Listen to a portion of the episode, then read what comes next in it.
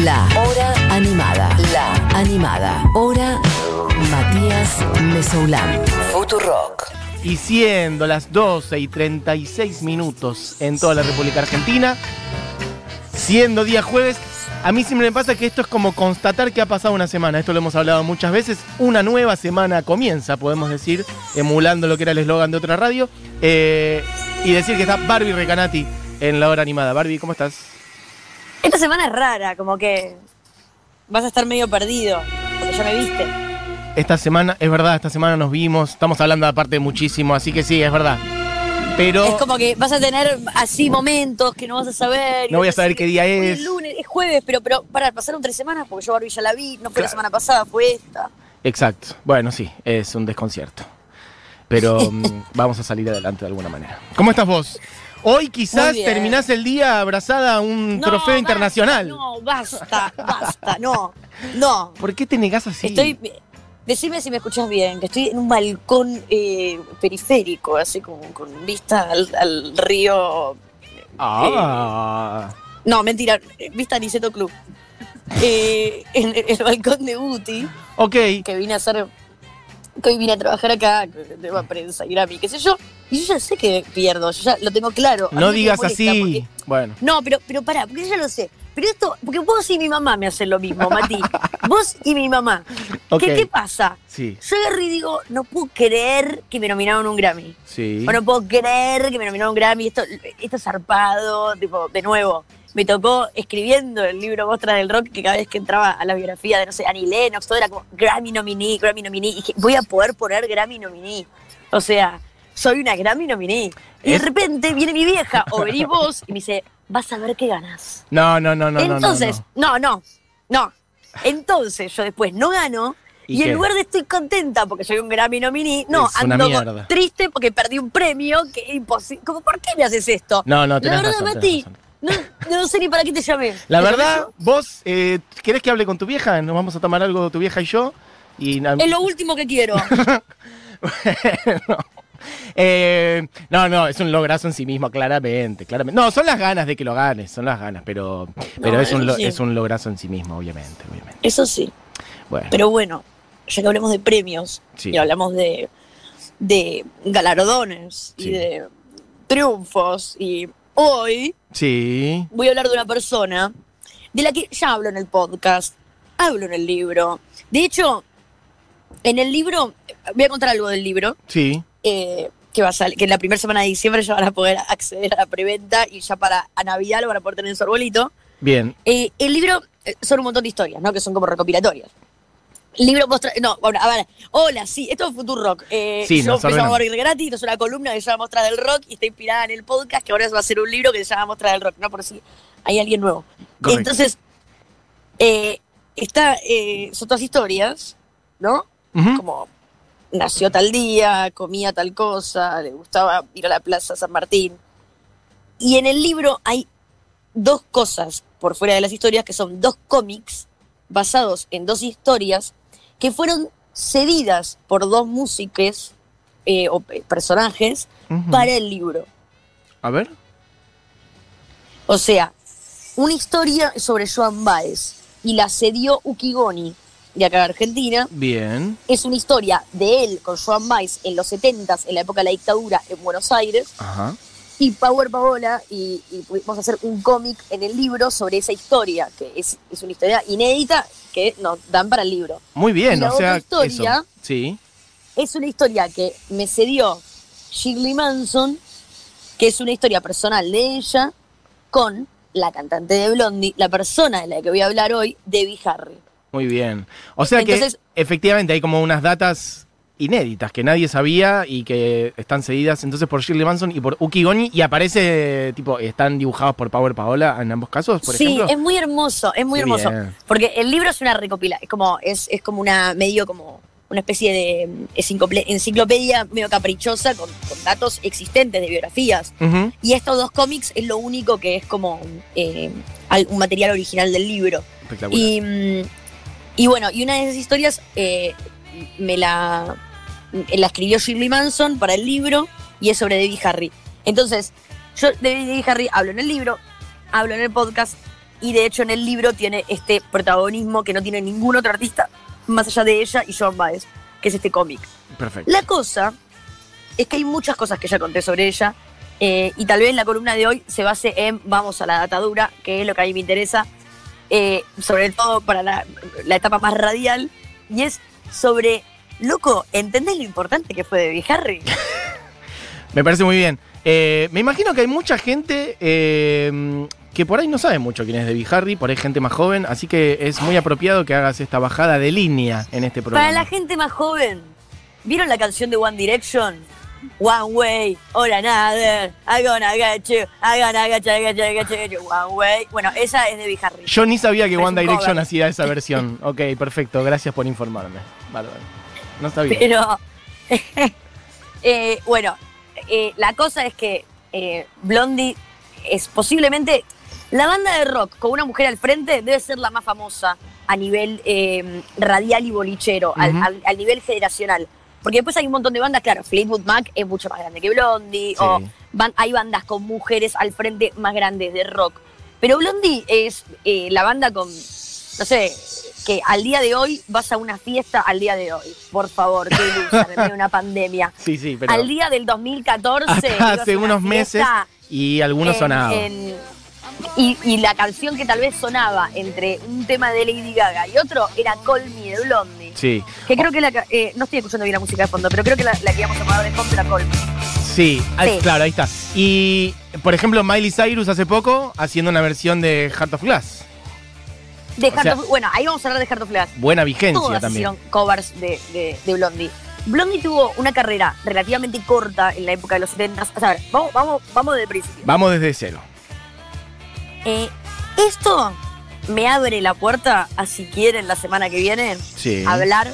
Lo que pasa es que yo lo quería dejar para Navidad, pero no sé si en Navidad ustedes siguen, porque es Eh, su cumpleaños a fin de año. ¿Qué? Para No. hablar de. eh, Ah, es de el Patti- cumple de, de quién, perdón. De Patti Smith. Ah, ok, no me sé el cumple de Pati. Eh, sí, seguimos, no sé si hasta Navidad, pero unos días antes, hasta, unos días antes estamos. Así que si querés, Bueno, esa puede ser tu última del ¿sabes año. No. ¿Sabes qué vamos a hacer? Ok, a ver. Hoy vamos a inaugurar el ciclo de columnas del CBGBs. Perfecto. Esta es la primera. Bien, correcto. Lo decidí recién. Perfecto, me ¿Querés que encanta. tengamos una reunión de producción No, ahora en vivo? ya está, eso fue. Pero igual, ¿qué pasó con.? Porque te que habíamos charlado también hacer un ciclo de columnas de eh, Riot Girl. Eso queda para el año que viene, por ejemplo. Sí, no, pues estoy hablando con Buji. Bueno, Y- nada, después que te cuente. Perfecto, rosquitas. Bien. Bueno, la cosa es así. Sí, Eh, CBGBs. CBGBs, para la gente que está escuchando, era un antro con mucho olor a pis, con mucha cerveza pegada en el piso, chiquito. sí. Estaba en el East Village, en, en Nueva York, eh, en el sur de Manhattan. eh, y ahí era un lugar medio antro donde no pasaba mucho. Y un día, un tipo que se llama Gilly Crystal agarra y decide dejar tocar a una banda que se llama Television. Eh, Television le dice queremos tocar acá. Él le dice, bueno, está bien, toquen, vengan y toquen los lunes. Gilly Crystal dice, en este lugar hay solo dos reglas para tocar. Esas dos reglas cambiarían el curso de la historia del rock, teniendo en cuenta el contexto en el que se vivía en Estados Unidos, que son las siguientes. Primer regla, vos cargas tus propios equipos. Ok. Esto parece una estupidez. No, querido. Pero en una época donde se estaba poniendo muy de moda el estrellato de, de la música y, y- y transformarte en una estrella, que vos tengas que tocar para 20 personas y cargar tus equipos, tenía tan poco glamour que, que prácticamente era un rubro que todavía no existía, salvo en el jazz más harlemiano. Sí. Y la segunda regla es no se hacen covers. Y ahí cagaste, papito. Mira, no tenía esa ¿Por qué? regla. Ok, me encanta. Claro, en Hacé esa música. época lo, lo que sucedía era que no es que cover, no, no era- no era- el concepto de cover no existía. Lo que sí existía era que nadie escribía canciones. Claro, sí, sí, sí. Todos hacían canciones escritas por otros. Ya hemos hablado de esto, ¿no? Como de Carol King y estos personajes que se la pasaban escribiendo canciones para otros Para artistas. otra gente. Entonces, el concepto, eh, me pongo, eh, me, me clavo una inyección de heroína, la dejo volar, escribo Walk on the Wild Side, toco la guitarra, voy al bar y, y- y, Dios mío, lo que ha pasado, esto la- es magia, inventé el rock and roll, Sí. surge en, este, en esta época, digamos. Sí, claro. Como que antes eh, era más como eh, eh, vení Felipe, Roberto te hizo una canción, Ujú. Phil Spector te va a poner acá una orquesta, esto suena bárbaro, vamos con el vinilo. Bien. Eh, eh, Felipe apareció muerto, no sabemos qué pasó, las realidades son nuestras, nada, la historia del rock americano. Tranqui. La cosa es que en este contexto aparece Television Ujú. Y al toque aparecen los Ramones. Sí. Y al toque aparecen, y esto es algo que yo lo resalto en el libro, lo resalto en el podcast, y a mí me parece increíble, aparece Patti Smith y aparece Blondie. Estamos hablando. Blondie tenía otra banda, tenía una banda que se llamaba Silver Toes, una cosa así. Pero al toque se transformó en Blondie. Y Patti Smith era como que iba y recitaba poesía con Ujú. Lenny Kay tocando la guitarra. Eh, y muy al toque se, for- se formó la banda. Pero digamos que los primeros cuatro proyectos eran Ramones, Television, eh. Harry con banda y Patti Smith eh, con guitarra. Estamos hablando Con guitarrista. 74, 75, por ahí. 75-76, Eh, sí, sí, Exacto. Entonces, ¿qué pasa? Estamos hablando de que eh, vos ibas todos los lunes, tenías fulano, tenías todos los, los martes, todos los miércoles, todos los jueves, así. El 50% del cupo era femenino en este lugar. Y ese 50% del cupo era Patti Smith y Debbie Harry. Sí, tal cual. Pero no solamente eso, sino que ah, e- este dato a mí me vuelve loca. Debbie Harry y Patti Smith tenían 30 y 31 años. Sí, no, increíble. Lo que debe haber sido estar en esas semanas en el CBGB y ir, porque era, o sea, tocaban frecuentemente, digamos. No sé si todas las semanas, pero era como bandas todas las estables. semanas. Todas las semanas. Eran números Imagínate lo que debía lo- estar vivir ahí o ir a visitar seguido el CBG o ser un habitual del CBG y ver esos shows seguido durante esos dos años. Va, esos años debe ser una locura. Una locura. Y además, a partir de ahí empiezan a aparecer bueno, un millón de Sí, bandas. claro, sí, sí. O sea, los Talking Heads surgen Ujú. en el CBGB, Sí. Suicide. Suicide, que si hay alguien, tal vez, seguramente la mayoría no los conocen, vayan y pongan en Spotify eh, Suicide sí. y escuchen, y, y es como la invención de, de- de un montón de estilos musicales. Eh, pero bueno, eh, Richard Hell, los New York Dolls, Sí, sí. un montón, bueno, Johnny Thunders con los New York Dolls, un montón La de movida en ese digamos. nicho, en ese, como en ese momento surgen de ahí. Y, mm, y Patti Smith y Debbie Harry eran como dos mostras muy importantes de CBGBs. Ahora, las dos tuvieron dos impactos muy grandes, muy distintos y muy a la par. E- Esto también me vuelve un poco loca, ¿no? Porque es como eh, las dos cosas sucedieron muy al mismo tiempo, muy paralelas, eh, y ninguna se cruzó entre sí. Ya de entrada, vos la veías a Debbie Harry y la veías a Patti Smith, y eran el agua y el aceite, porque vos Sí. tenías a Patti Smith, Los looks. era una niña eh, que, salí, que no sabía si era mujer u hombre, muy andrógino, que salía vestida de un traje grande con corbata, que escupía arriba del escenario con unas botas grandes y el pantalón metido dentro de las botas, leyendo poesía, leyendo Rimbaud eh, y, y- y haciendo mierda todo. Y de repente la tenías a Debbie Harry, Sí, que había sido conejita Playboy. claro, claro, sí, sí. Debbie Harry venía de, de- Era y ojo, hojaldre. Debbie Harry era una mina re abajo, venía de Miami, pero no era, tipo, no era una cheta eh, que como. Que no tenía no nada sé. en la cabeza. Sí, sí, total. No, no, no, no quiero decir cheta, quiero decir otra cosa. Como hay un par de personajes del rock, por ejemplo, como Grace Vick, como, no sé, un poquito después, bueno, un poquito después de esto, Kim Gordon. Se te está escuchando un poco mal ahora, Barbie. Ah, ¿Se me escucha mal? ahora el último ratito. A ver, Ahora se me escucha por ahí. Ahora se A ver. A ver. había, habían personas como justo un toque después de esto y casi al mismo tiempo, por ahí aparece Kim Gordon, la Ujú. cual ya hablamos. Sí. Kim Gordon era una mina que había estudiado arte, que había ido a la universidad, que se había instruido, que tenía una familia tipo. Patti Smith y Harry no, No, total. no. Eran dos minas re de abajo, que venían de, o sea, de la calle, de laburar donde podían. Y que Debbie vivían al día. venía- Patti Smith viendo qué, Sí. qué hacer para comer cada día prácticamente. Exactamente, Debbie. Harry también. Eh, Debbie Harry venía de una familia, eh, bueno, también venía de Miami, se instaló en Nueva York. Ella ya venía de, de- del círculo de Andy Warhol. Andy Warhol la tenía ahí muy de punto. También laburó mucho con John Waters.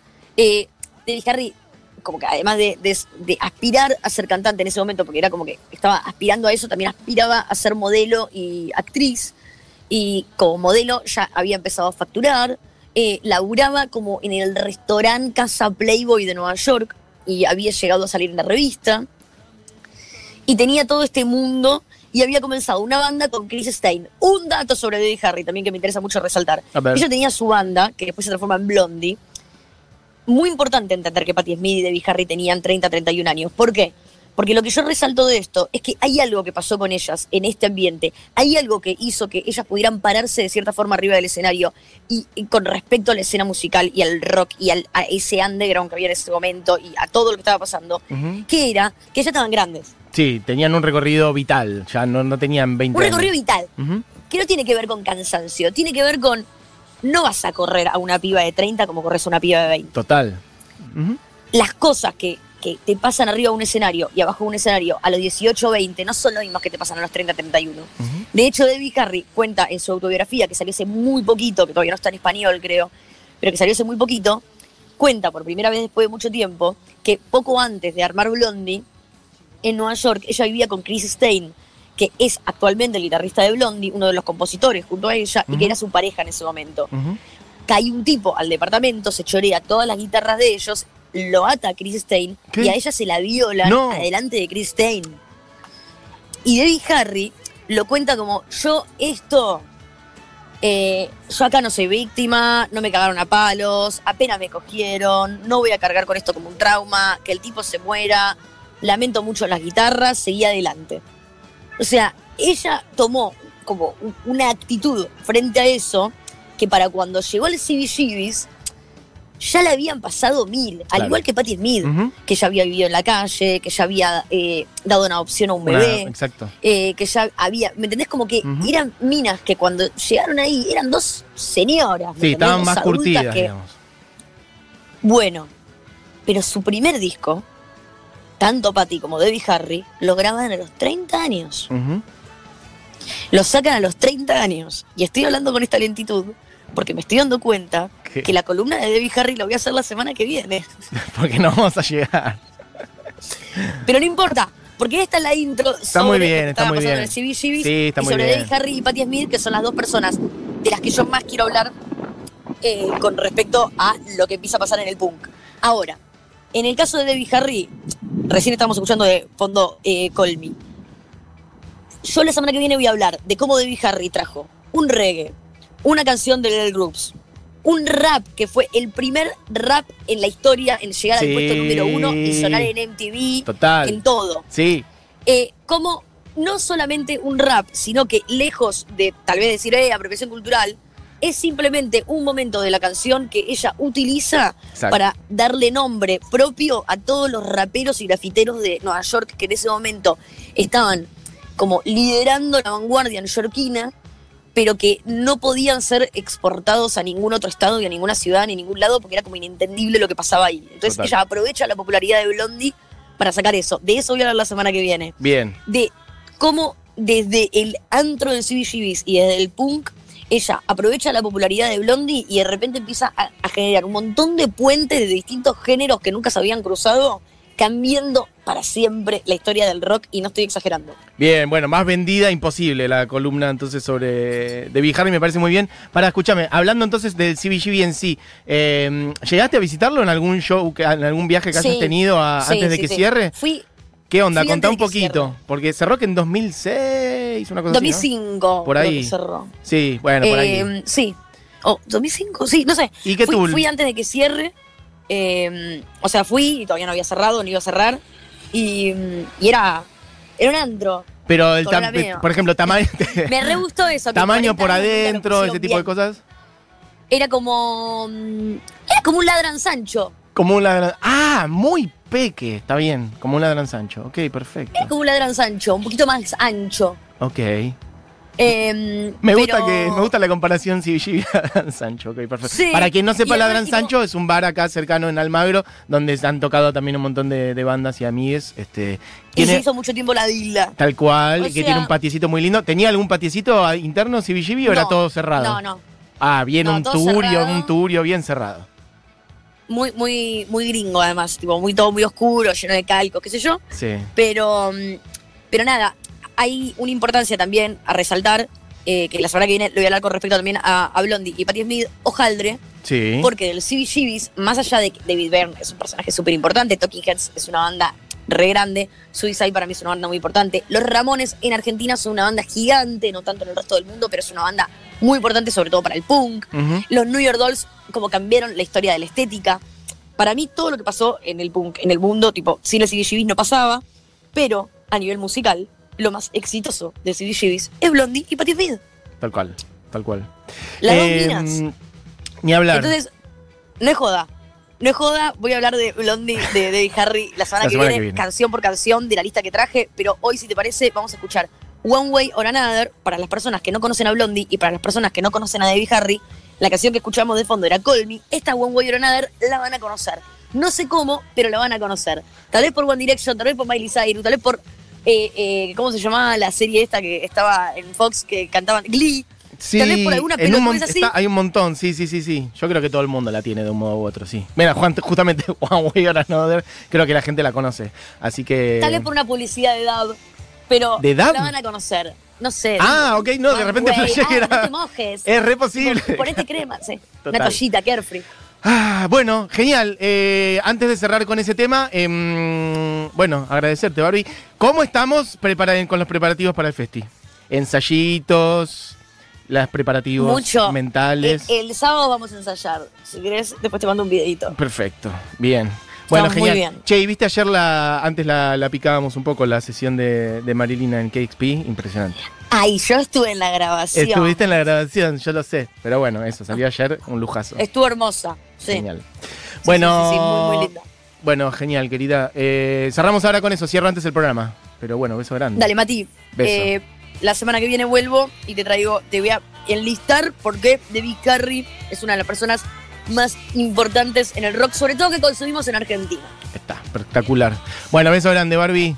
Y cerramos entonces con Blondie haciendo One Way or Another. I'm gonna get you. I'm gonna get you, get you, get you. Amigues, volvemos en el día de mañana. Tengan un gran jueves de sol. Y nos reencontramos mañana. Adiós, esto fue La Hora Animada.